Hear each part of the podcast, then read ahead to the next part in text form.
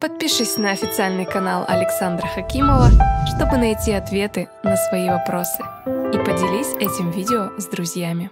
Они изучают материальный мир без Бога, без души.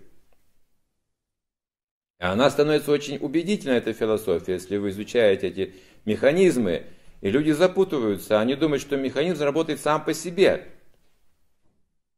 Где тут Бог? Вот человек живет без Бога же, без Бога.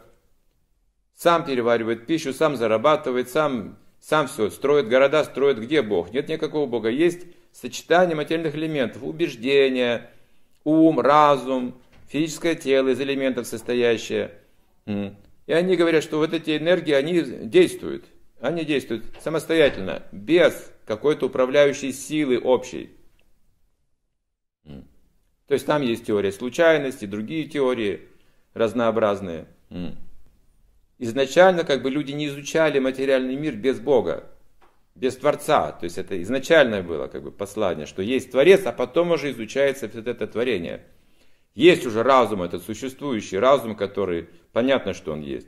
Но атеист Капила и э, современные психиатры, психологи и другие, они этот разум исключают. Они свой разум ставят на это место и дают вам знания от своего собственного разума. Это исходит.